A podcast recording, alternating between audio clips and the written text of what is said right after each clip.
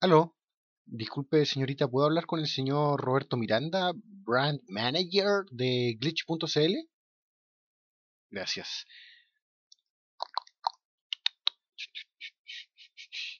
Aló Roberto, ¿qué tal, compadre? Aquí Elías, Elías Yacaman, de Glitch.cl. El, el tipo que hace los videos de Super Elías.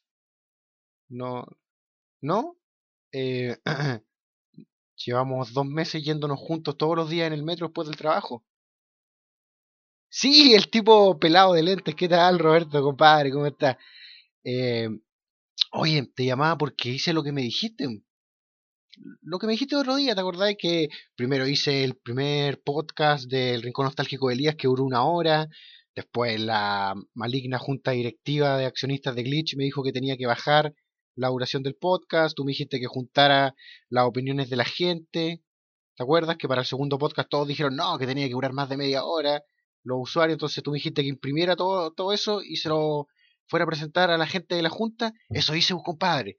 Entonces, agarré todos los comentarios de la gente que decían, no, Elías tiene que durar más de media hora, lo imprimí y me dirigí a la oficina de de uno de los cabecillas de, de la mesa maligna de directores de Glitch, el señor Leonardo Salainas, a quien yo cariñosamente llamo la personificación de toda la maldad en la tierra. un, un apodo cariñoso que le puse a su espalda. Ya, pues, entonces salí de mi oficina, eh, ubicada en el segundo subterráneo de la Torre Glitch, subí los 27 pisos del edificio corporativo por la escalera. Si es que a los empleados de menor categoría no nos dejan ocupar el ascensor, en fin, no, a ti no te ha pasado eso, obviamente, Roberto. Fui ahí a hablar con el señor Miranda, perdón, con el señor Salainas, entré, toqué su oficina, me registraron los guardias y entré. Y ahí estaba Leonardo Salainas, el, el diseñador de la web y uno de los cabecillas, como te dije, de la junta maligna de directores de glitch.cl. Ya, entonces fui, estaba sentado en su sofá con su iPod Nano y toda su parafernalia hipster y su perro en la mano, acariciando a su perro. Siempre está acariciando a su perro ese maldito. Y me dijo, Elías, ¿qué puedo hacer por, qué puedo hacer por ti, estimado muchacho? Yo le dije, eh, don, don Leo, ¿puedo hablar una palabrita con usted? Y me dijo, claro que sí, siempre tengo tiempo para tratar a los umpalumpas de glitch.cl. Entonces yo abrí mi, mi, carpetita y le iba a mostrar la, las impresiones de los comentarios de la gente cuando de repente veo que empieza a deslizar su mano bajo su escritorio y presiona el botón que abre la compuerta que tiene en el piso que va a dar directamente al compactador de basura, compadre, y ahí caí yo los 27 pisos directamente al compactador de basura de Leonardo Salainas, del cual apenas pude salir con vida, compadre. Luego de limpiarme la basura y sacarme las cáscaras de plátano encima y sacarme un par de jeringas de hospital que se me clavaron en la pierna, volví a mi oficina aparentemente derrotado. Entonces veo un mail en el computador que dice, espero que hayas entendido el mensaje, Elías, firma Leo Salainas. ¿Sabes lo que significa, Roberto? ¿Sabes lo que significa ese mail? Esa es la forma pintoresca del señor Salainas de decirme, Elías, puedes pasarte un poco del tiempo mientras sea necesario. Así es, Roberto. Si de verdad Salainas me hubiera querido decir que no, hubiera apretado el otro botón que tiene bajo su escritorio, el que va a dar al estanque de tiburones, compadre. Ahí sí que, ahí sí, esa hubiera sido su pintoresca forma de decirme, no, jódete. Así que, en fin, yo agradezco la oportunidad que me están dando. significa que me puedo pasar un poquito de, tiempo en el programa. Lo que sí me tiene preocupado, compadre, es que detrás mío, eh, la fila para hablar con Salainas, se encontraban el Chris y el Chicken, compadre que tenían que dar la explicación de por qué no ha habido capítulo nuevo de Xagua, compadre. Y luego llamé a sus casas y sus familias me dijeron que llevan 48 horas desaparecidos. Glitch.cl no perdona las fallas, weón. Bueno, Roberto, ahora tengo que, tengo que dejarte, tengo que ir a grabar esta, esta estupidez de podcast que hago para los, los pelmazos que visitan nuestra página. Trío, va, trío de idiotas, no creo que sean más de tres. Ya, Roberto, nos vemos, cuídate, compadre.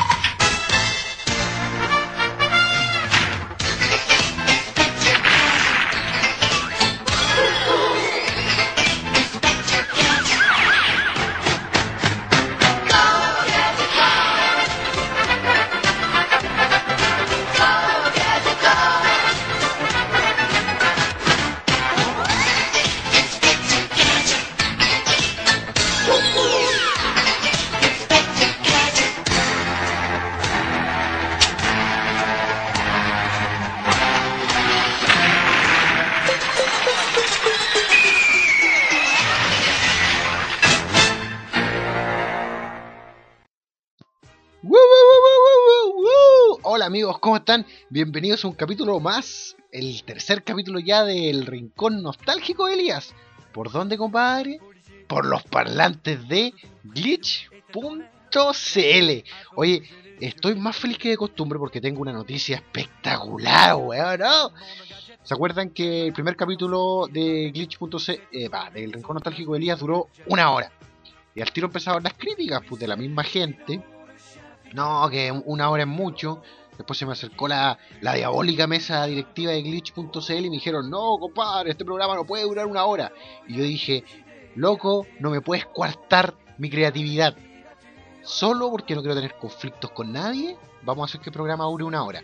Perdón, media hora. ¿Qué pasó? Eh, los mismos eh, miembros del público que habían dicho que una hora era mucho, pues se quejaron que media hora era poco.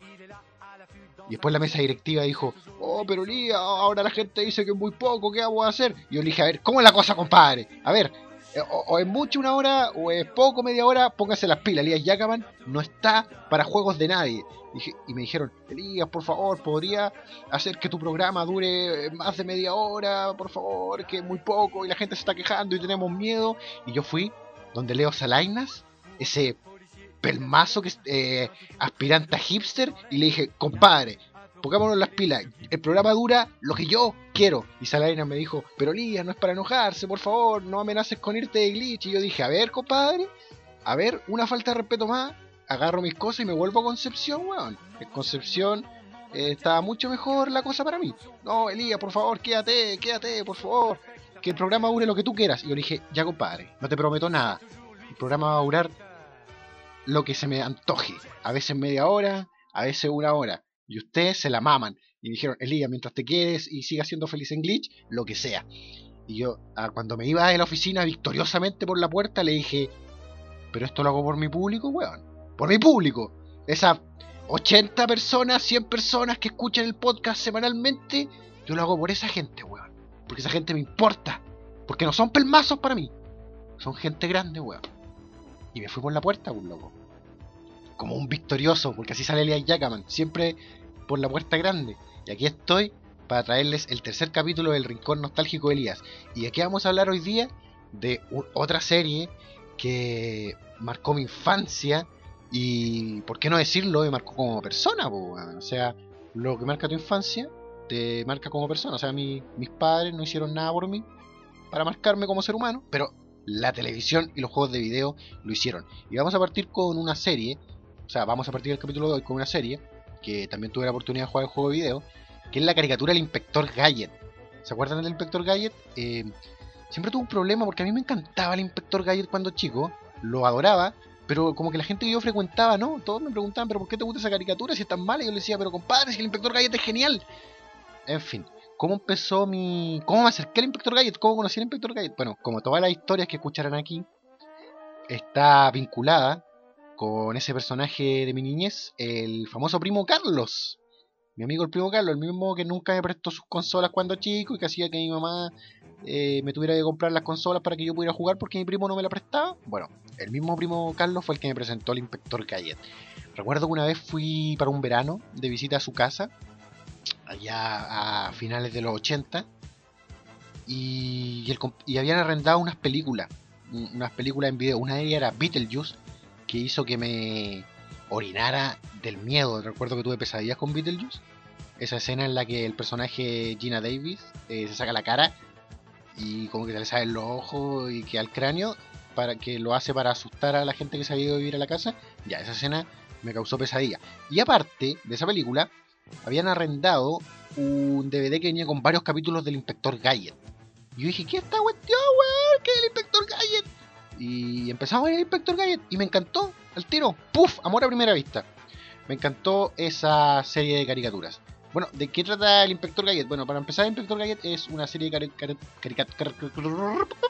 caricaturas que fue producida a mediados de los 80 eh, por el estudio Dick Entertainment. Dick. Dick, pues weón. Dick Entertainment. Como. Como pene. Ya. Dick Entertainment y Nelvana. la gente de Nelvana, ese que, que el loguito es como un oso polar. Bueno, ya, ellos fueron, eran los otros, las otras personas detrás del Inspector Gadget. De hecho, era una, era una especie de coproducción, ¿cachai? En el Inspector Gadget estaban metidos franceses, canadienses, eh, estadounidenses, taiwaneses y japoneses, bueno, taiwaneses y japoneses trabajando en conjunto. Eh, ¿De qué trataba el Inspector Gadget? Bueno, era una, era una comedia animada eh, sobre este, este como torpe inspector policíaco que era un cyborg, era mitad, mitad humano y mitad robot, ¿te acuerdas? Que tenía como todos estos implementos implementos tecnológicos de, de eh, que siempre era un inspector de la policía, como dije, era un afamado inspector de la policía, muy al estilo del inspector Clusol de la Pantera Rosa, ¿cachai? Ese tipo como incompetente, pero que igual las cosas le salen bien y al final era como admirado por el público en general, que se creía en el cuento que de verdad era un, un policía, un policía apto para el trabajo. Bueno, y el inspector Gallet siempre era asignado por su jefe, el jefe Quimby, para que tuviera algún plan maligno del diabólico doctor Claw del que luego voy a hablar, que era una de las razones principales por las que yo amaba la serie, era el Dr. Claw, que era un genio criminal, eh, un villano muy al estilo eh, villano de James Bond. De hecho, tenía como una relación directa con un villano de James Bond que es Blofeld, el mismo villano, que inspiró al Dr. Evil de las eh, parodias de Austin Powers. Pero vamos a hablar de eso un poco más adelante. Bueno, entonces la serie era como en ese formato. Siempre el jefe Quimby le asignaba una misión a Gayet que siempre iba como a través de un papel, un mensaje, le entregaba el mensaje que incluía la misión y pues este mensaje se autodestruirá en 5 segundos y el mensaje siempre terminaba explotando en la cara del inspector Gallet. Era, una parodia eso como Misión Imposible. Misión Imposible, los mensajes se autodestruían en 5 segundos o algo así. la cosa era que el inspector Gallet era, en realidad era un inútil y el que los que siempre terminaban ayudándolo o resolviendo el caso por él eh, sin que él lo supiera era su sobrina Penny que era como una niña de 14 años que era un genio tecnológico, así, un geek, que tenía un libro computadora, era un computador disfrazado de libro, que era como el precursor del notebook, pues, eh, el primer notebook de la historia, el computador de Penny, la sobrina del inspector Gadget. Y el otro, el otro era el perro, que se llamaba Sabiondo, pero en realidad su nombre en inglés era Brain, como Pinky Cerebro, Pinky and the Brain. El perro igual se llamaba Brain, que era un perro que era tan inteligente como un humano, y que se disfrazaba de persona y siempre ayudaba al inspector Gallet a resolver los casos, sin que éste lo supiera. Ese era el truco. El inspector Gallet no tenía idea que, que su sobrina y que Sabiondo eran como los, los verdaderos eh, responsables de que él siempre resolviera los casos. Y el, inspector, y el doctor Claw siempre estaba detrás del inspector Gallet porque lo consideraba su mayor enemigo y mandaba a sus secuaces. Y te digo que el inspector Gallet iba a algún lugar del mundo a, detener al doctor Claw y confundía a todos los secuaces del Dr. Claw con gente local y confundía al perro sabiondo, que era el que lo quería ayudar, con secuaz del Dr. Claw y ese era como el formato típico. Eh, el, eh, el Dr. Claw siempre estaba viendo todo a través de las pantallas y los secuaces siempre le fallaban cuando querían detener al Inspector Gadget y jajaja y la serie terminaba, y el capítulo terminaba. En realidad no. Cada capítulo seguía como el mismo formato, así que ya lo reconozco no era un golpe de creatividad, pero tenía varias, esta serie tenía varias cosas interesantes. Una de ellas es que la voz del inspector Gadget la hacía Don Adams, que no sé si saben, era el mismo actor que interpretaba a Maxwell Smart, el superagente 86. Eh, ¿Se acuerdan? La serie Maxwell Smart, Get Smart, Superagente 86, ya por el mismo actor, que en paz descanse, murió en el 2005. De hecho, el inspector Gadget se creó eh, dentro de las inspiraciones estaba el Superagente 86 y originalmente tenían un actor para que hiciera una voz similar a la de Don Adams. Y después dijeron, ¿y por qué no contratamos al verdadero Don Adams? Y se lo consiguieron, pues compadre, lo contrataron, puff, y le empezó a hacer la voz del inspector Gadget en, en la versión en inglés. Y eso es una cosa interesante, pero lo que a mí de verdad me atrapaba de la serie era el personaje del Dr. Claw, que era el que lideraba la organización maligna que se llamaba MAD, M-A-D, que era la que siempre enfrentaba al Inspector Gadget. Pues yo quería saber qué onda, cuál era la cara del Dr. Claw, porque ese era el truco, la cara nunca se le veía. Era igual que el villano Blofeld de James Bond, que siempre estaba acariciando su gato y nunca se le veía la cara. Entonces yo quería saber cómo diablos era la cara del Dr. Claw y veía capítulo tras capítulo solo con esa intención de saber cómo era la cara del Dr. Claw. Además que era muy bacán porque solamente se le veía como la garra y que era como tenía un guante metálico y el brazo era como una, ropa negra, bajo el brazo era como una manga negra con una, em, un guante metálico, con una garra y un anillo. Y eso era lo único que se veía de él, no se le veían ni las piernas, ni el regazo, ni, ni la cabeza, mucho menos la cabeza obviamente. Y, y tenía un gato que se llama Gato Loco en la versión en español. En la versión en inglés se llama Mad Cat no. Que Mad es como loco en inglés, pero es como un loco enojado. Un Mad es un loco. Y el gato se llama Gato Loco. Y, y ese era, ese era el cuento, que nunca le, le la cara al Dr. Claw y yo siempre decía, no, ahora le van a mostrar la cara, ahora le van a mostrar la cara. Y la cosa es que yo siempre tenía la idea de que la cara del Dr. Claw era igual al, logo de la organización que manejaba, que era como la cara de un gato. Yo decía, este bueno está deforme y tiene como la cara de un gato. Algunos decían que era como la cara de un robot. La cosa es que en la serie nunca se mostró la cara, ¿cachai? Eh, claro que habían varios indicios que me hacían pensar al final que la cara igual era como de un humano, porque habían capítulos en los que el, Dr. Claw eh, interactuaba con gente y no se veían como reacciones negativas a su cara. De hecho, recuerdo un capítulo en el que él hipnotizaba a la gente diciéndole una frase que era eh, vas por mi camino y hacía que la gente cometiera crímenes. Me acuerdo que él se detenía en su auto frente a un vendedor de benzina y el tipo lo veía y no reaccionaba de ninguna manera negativa a su cara. Así que asumimos, asumí en su momento, que su cara era de humano normal.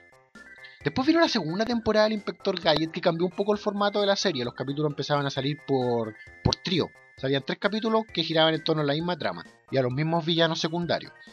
Y la segunda temporada del Inspector Gadget fue la última y apareció un personaje nuevo que era como un psychic del Inspector Gadget, ¿cachai? Era como un ayudante, que era el, el cabo Caveman, no, Corporal Caveman, claro, que era como el cabo encapuatado, no me acuerdo cómo le pusieron en la versión doblada al español. De hecho, eso era gracioso porque la versión doblada al español de la segunda temporada del Inspector Gadget ya no se llamaba el Inspector Gadget, se llamaba el Inspector. El Inspector Truquini. Y el Inspector Truquini le pusieron en, el doblaje de la segunda temporada del Inspector Gadget. Según yo, matando la serie por completo. Además que la segunda temporada nunca me gustó mucho. y de hecho era la primera temporada la que daba más por televisión. La segunda temporada la vi bastante, bastante poquillo por televisión. Ya, pues, ¿qué pasó? Que el Inspector Gadget se terminó. Después vinieron varios como spin-off referente al mismo Inspector Gadget. Me acuerdo, hubo, una película protagonizada por eh, Matthew Broderick y Rupert Everett. El, homosexual Rupert Everett hacía de Doctor Claw. Bueno, qué insulto, un insulto para el, el Doctor Claw. Claw. Y Matthew Broderick era el inspector Gadget y le inventaron todo un trasfondo de historia que el inspector Gadget de las caricaturas no tenía. Que era un, guardia de seguridad que se llamaba John Brown, que tenía un accidente y que lo reconstruían mitad hombre, mitad robot, a los Robocop. Eso era, otra cosa de las caricaturas, nunca hubo un trasfondo claro de por qué el inspector Gadget era mitad hombre y mitad robot. Habían mitos urbanos que decían que, que se había caído, se había tropezado con una cáscara de plátano y por eso habían reemplazado sus partes por, parte robot, pero son mitos. Nunca, nunca lo vi reflejado en la serie eh, de verdad. Y después vinieron otras series del Inspector Gadget de animación, una que se llamaba Gadget y los Galletines, que era como el Inspector Gadget y uno, unas versiones eh, robot de él. Había una serie que era como del pequeño Inspector Gadget, pero que nunca pegaron mucho en mi persona, como la serie original del Inspector Gadget que recuerdo que yo veía en Canal 9 Regional de Conce y la veía en la red también. Y todo originalmente por culpa de, mi primo Carlos. Mi primo Carlos. De hecho el primo Carlos siempre me ha presentado buenas series. Desde que siempre series que me recomienda el primo Carlos son buenas. Invasor Sim, eh, How I Meet Your Mother, Bob Esponja, todas me las recomiendo él. Eh, ya, y al final nunca supe cómo era la cara del Dr. Claw. Hasta que salió el juego de Super Nintendo, pues, compadre. Y hasta que tuve internet y descubrí cómo era la cara del Dr. Claw. ¿Por qué? Bueno, para empezar, en el juego Super Nintendo, del que voy a hablar en otro bloque, se mostraba la cara del Dr. Claw, pero de lejos y tapada. Bueno, después voy a explicar. Al final no, no descifraba bien cuál era su cara a pesar de que se mostraba. Y lo otro es que por internet me enteré que se había producido una, una figura de acción del Inspector Gadget. Y entre las figuras de acción estaba la figura del Dr. Claw. El truco es que la figura del Dr. Claw venía con, con una calcomanía pegada sobre la figura. Entonces había que comprarla para saber cómo era la cara del Dr. Claw. Y ya, eh, si tú compras esa figura y sacas la calcomanía y ves la figura del Dr. Claw, al final la cara del Dr. Claw era como la de un científico loco simplemente, era como una especie de Emmett Brown de Volver al Futuro, pero diabólico. Como con un ojo medio loco y con el ojo loco medio muerto y con el pelo blanco y chascón. Y eso, pues, tantos años esperar para saber cómo se veía el Dr. Claw. Y al final se veía como un científico loco, cualquiera. Pero en todo caso prefiero eso a que me digan que el Dr. Claw se ve como Rupert Everett, que un actor homosexual, poco padre. No, Dr. Claw no puede ser homosexual. Nada contra la homosexualidad, pero Dr. Claw no. Homosexual no es. Y eso, eso con respecto a, la serie en caricaturas del Inspector Gadget. Luego, del segundo bloque, vamos a hablar de los videojuegos del Inspector Gadget. Pero antes vamos a ir con el tema. Lo que escuchaban al principio a propósito, se me olvidó decirles, me acabo de acordar, lo que escuchaban al principio del programa era el temita, que era el tema de introducción del, de introducción del Inspector Gadget. Ahora van a escuchar el tema, que es... Bueno, después les voy a decir cuál es el tema. Vamos con el tema. ¿Qué tema? Más bueno.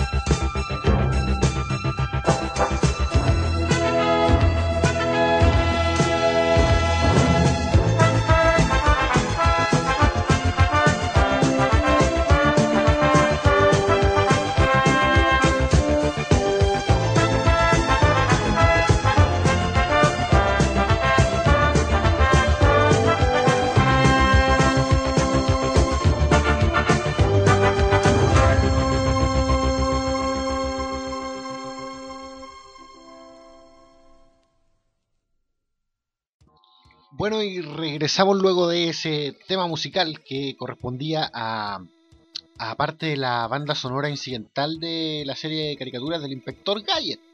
Era el tema Lookout, que generalmente se ocupaba cuando salía Penny. Penny, la, la sobrina del inspector. Eh, oh, me acordé de varias cosas. Bueno, para empezar, eh, para ustedes este interludio musical duró un minuto y medio.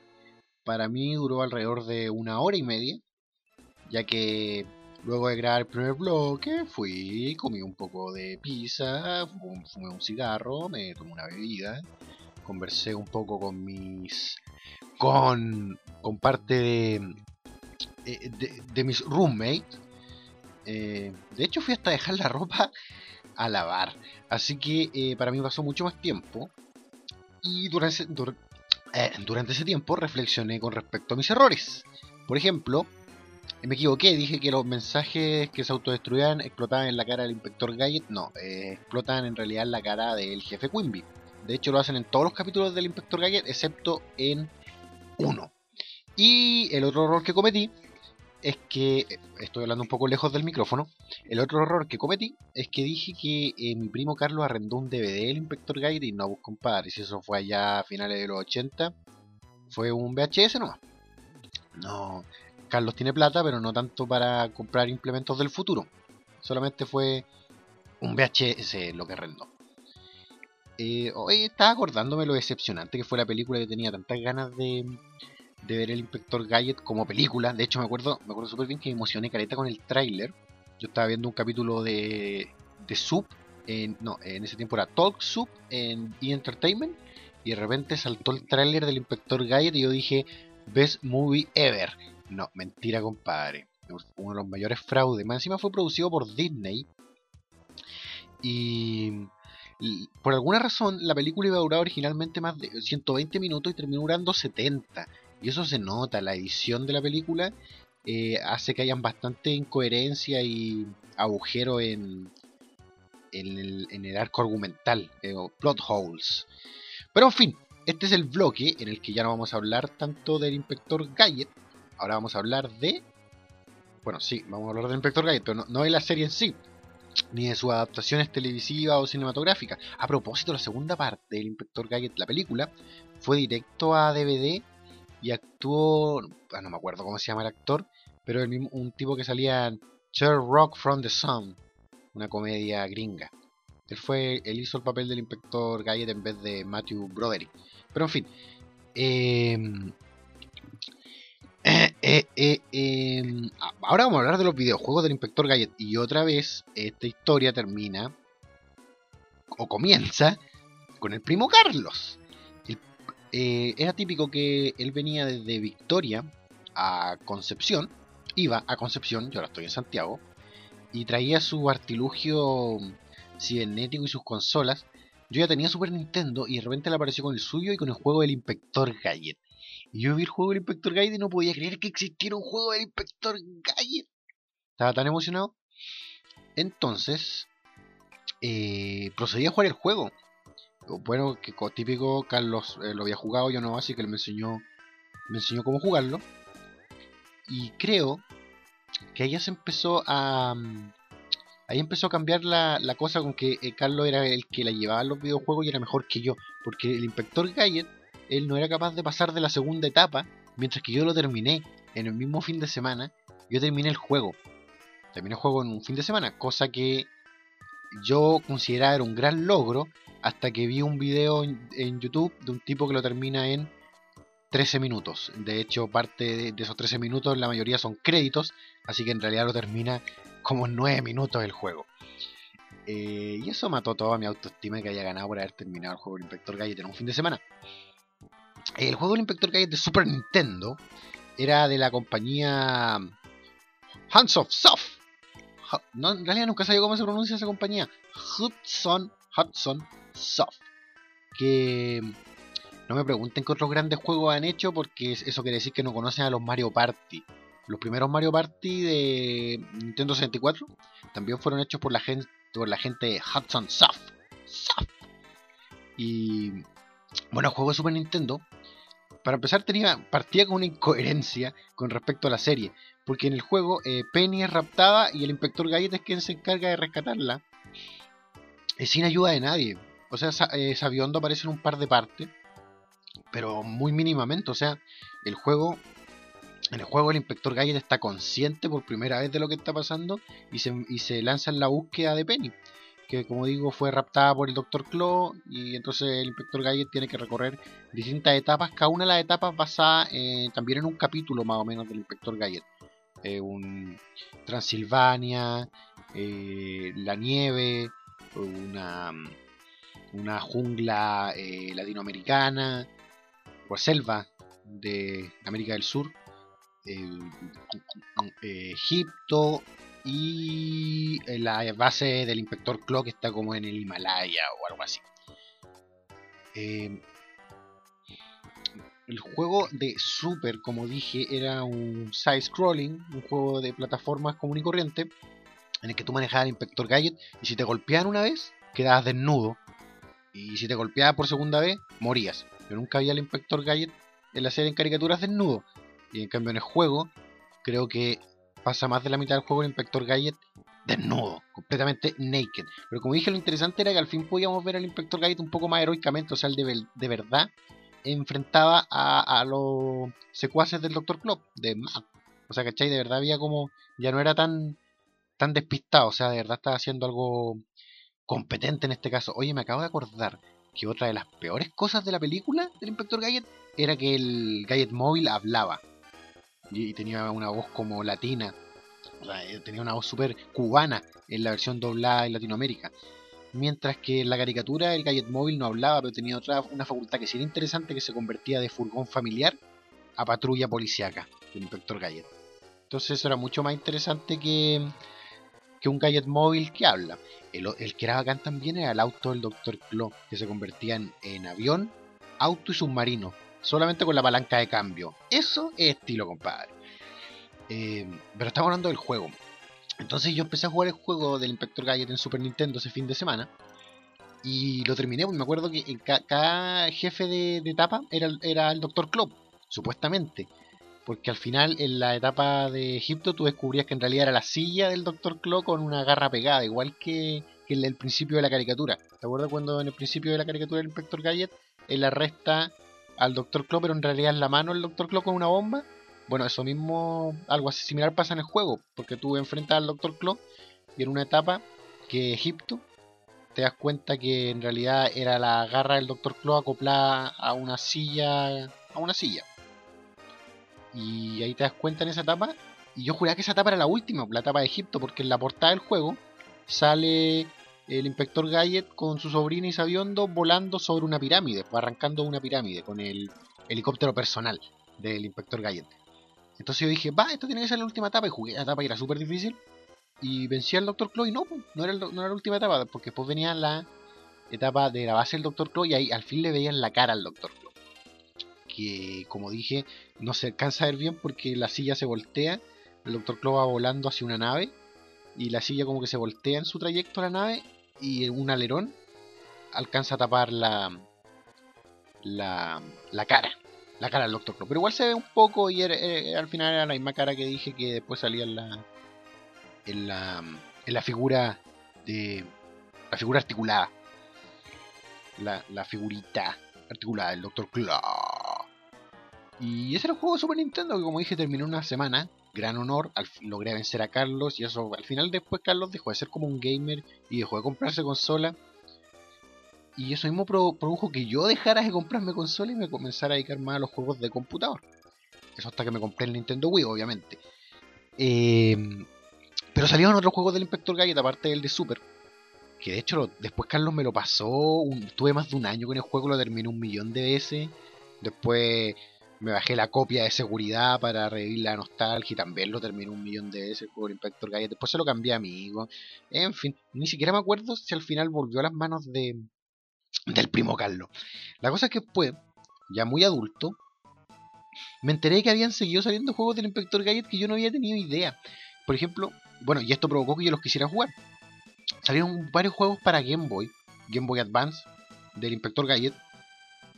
Y yo los probé con la emulación y a pesar de que al parecer eran buenos juegos, ninguno logró provocar el mismo efecto que el de Super en mí. Quizá porque el hecho de jugar y terminar el juego de Super tenía que ver con la competencia eh, de terminarlo antes que mi primo. Faltaba como esa inspiración que era vencer a Carlos Otero. Eh, y como te dije, jugué varias versiones de, del Inspector Gadget en Game Boy Advance, pero ninguna logró calentarme como lo había hecho la de Super. Eh, la que sí eh, encontré bastante interesante, porque me gustó el tratamiento visual que tenía, era el de el juego del Inspector Gadget eh, de PlayStation 2, que se llamaba, voy a tener que ver mi torpedo, mi torpedo, ¿dónde está el torpedo, maldición? Otra vez, no, no era esa. Mad Robot Invasion, que tuve la oportunidad de jugarlo en la casa de una amiga, para eh, bajado por su hermano, eh, para PlayStation 2, que se parecía, se parecía mucho a la caricatura, y los secuaces del Dr. Claw estaban todos bien logrados, así los dibujos y todo el cuento. Pero otra vez supongo que ya era muy adulto, muy viejote, para calentarme con un juego del Inspector Gadget. De hecho, hace años que no veo la caricatura. Tengo tantos buenos recuerdos, pero como adulto nunca logré volver a acoplarla a mi vida. No así como Batman, la serie animada, que es una serie que sí puedo acoplar a mi vida actual. Pero el Inspector Gadget ya no. Así que cuando recuerdo cuando jugué el Inspector Gadget de PlayStation 2 y vi que no me produjo lo mismo, me di cuenta que había crecido y que ya era hora de dejar ir al Inspector Gadget. Bueno, en parte fue por eso y en otra parte porque la película terminó de matar cualquier ilusión que yo alguna vez hubiera tenido con el personaje. Sin embargo, siempre cuando tengo la oportunidad rejuego la versión de Super Nintendo, que es muy buena, es divertida. Y se nota que está hecha con cariño, basada en la caricatura, no como la mierda de película de, del Inspector Gadget. Eh, dato interesante para los hipsters, como Leo Salainas, que tienen eh, iPod y iPhone y, eh, iPhone en realidad, no iPod, iPhone. hay un juego del Inspector Gadget que acaba de salir em, para iPhone. Así que búsquenlo y bájenlo y jueguenlo. Y desbloqueen sus iPhone y regálenme uno a mí también. Para que pueda jugar el juego del Inspector Gadget. Una de las gracias del juego del Inspector Gadget es que te permite desbloquear y ver la cara del Dr. Claw. Al terminar, al ir pasando la etapa. Claro que ustedes mismos ahora podrían poner en, Google eh, Dr. Claw Face o algo así. Y van a poder ver tanto la figurita de acción de finales de los 80 que revelaba la cara del Dr. Claw como eh, la imagen la imagen en la que vagamente del juego Super Nintendo de Hudson Soft se alcanza a ver la cara del Dr. Claw. Y era en todo caso era bien mala la pelea con el Dr. Claw final. Eran mejores las peleas de las etapas anteriores donde peleabas con la silla del Dr. Claw con la mano robótica. Porque en realidad la pelea con el Dr. Claw en sí era bastante chantelli. Pero sí insisto, el juego en, general está hecho con, con amor. Y se notaba el toque eh, eh, que era, estaba hecho por fans de, de Gadget. También había un juego de Gadget y los galletines para PlayStation, pero como digo, nunca vi Gadget y los galletines. No, no. No, no. Simplemente no. No voy a dar razones. No, no más. Bueno, así termina el capítulo de hoy del Rincón Nostálgico de Elías. Que más que un capítulo dedicado a ustedes, como el capítulo de Disney y el capítulo de la Tortuga Ninja, fue un capítulo dedicado a mí. Porque me quería sacar el empacho a hablar de esta gran serie de los 80, el Inspector Gadget o Truquini. En, realidad era el malo. Sí, lo reconozco. Era el malo de la serie el que me gustaba. Pero en fin. Eh, muchas gracias por escucharnos. Por escucharme a mí en realidad. Muchas gracias por ayudarme a enfrentar. Eh, eh, por darme la inspiración para enfrentar a la malvada junta maligna de accionistas de glitch.cl. ¿Qué, se creían? ¿Que iban a lograr? ¿Iban a lograr que mi programa dejara de durar una hora? ¿Qué se creían, compadre? El público después pidió que Elías y a regresar a gritos. Me dan, me dan risa. Ay, no, Elías, no puedes hacer un programa de una hora y después rogándome que dure más de media hora, porque a la gente no le gusta. Así que gracias, chiquillos, por su apoyo. Ahora, en recompensa, los voy a dejar con una de las mierdas eh, eh, sonoras, una de las mierdas musicales más grandes de la historia, que va de la mano de una de las mierdas audiovisuales más grandes de la historia. Es decir, vamos a escuchar como el temazo final, eh, la banda sonora de la película El Inspector Gadget Live Action con Matthew Broderick. Es decir, como dije antes, una mierda musical para una mierda de película. Para ustedes. Una mierda de público. Hasta luego, esto fue el rico nostálgico Elías.